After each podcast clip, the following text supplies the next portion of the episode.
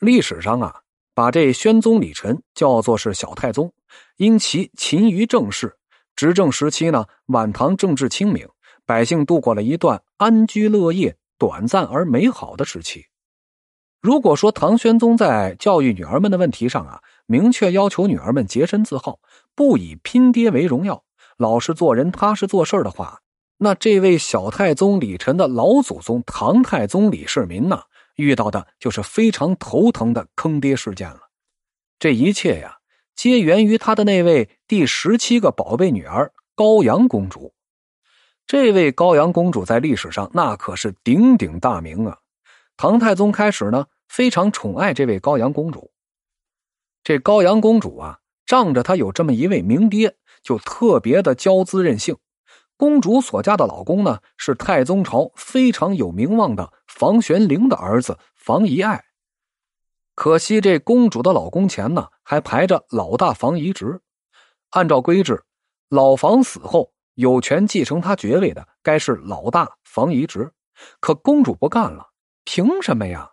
我可是皇帝的女儿，我爹是皇帝，咱拼的是老爹的名气，不服怎么着啊？高阳公主霸道的就要求这大伯房遗直让出四位，这房遗直不干。你爹有名咋的？咱这可是家事儿。公主呢又要求分家产，老大呢还是不干。他惹不过骄横的公主，这老大就把老二给叫过去臭骂了一通。这下呀，算是捅了马蜂窝了。高阳公主呢怒气冲冲的进宫找她的天下第一名爹，并为此呢不惜捏造事实。以欺骗的口吻糊弄他爹，说这房老大天天口出怨言，心怀不轨，想要造反。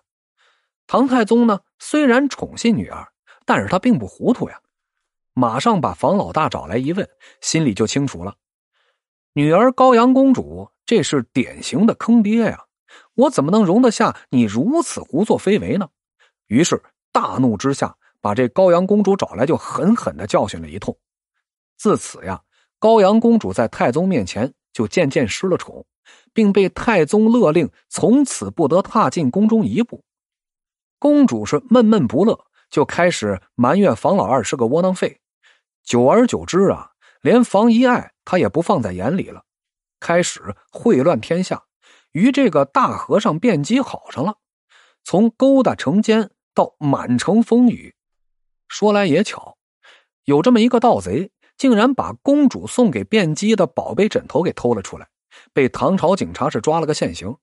花和尚卞姬也是个孬种，屁股上挨了两板子，就当下承认了这宝枕为高阳公主所赠。太宗听到这宗糗事儿，气坏了。丑闻呐，丑闻呐！这是一件性质更为严重的坑爹事件呢。又听说公主与这卞姬通奸之后。赏赐了金银无数，还给自己的老公房遗爱找了两个服侍的美女来代替。我觉得呀，房遗爱这名字就没起好，公主遗爱不遗情啊！太宗一怒之下呀，腰斩了卞姬，杀公主手下知情不报的奴婢是数十人，以此就警示训诫高阳公主。坑爹的结果是血腥的，并借此希望高阳公主能痛改前非。可惜太宗的想法是好的。高阳公主呢也有所收敛，但是官二代高阳公主可并未从此收手啊。太宗死了以后，很快高阳公主呢又卷入了房家谋反案中，被高宗李治下令赐死了。唐太宗对待另一位女儿就有点没事找事了，他的女儿丹阳公主嫁给了薛万彻，这太宗没来由的就对别人说：“哎，我的这位薛驸马啊，像个农民。”浑身上下透着村气，公主听到之后啊，是深为羞愧。当下呢，这吃饭也不跟这薛哥们同桌了，睡觉呢也另起床铺了。唐太宗听到之后是哈哈大笑，哼，看来我女儿失去的面子还得我给她找回来呀。于是呢，他就摆上了酒席，召这驸马进宫，两个人呢玩起了赌博，玩一种叫卧槊的游戏。赌注为所配的宝刀，太宗呢是故意输了好几局，然后就解下自己的佩刀赠给了驸马爷。这下丹阳公主是心花怒放啊！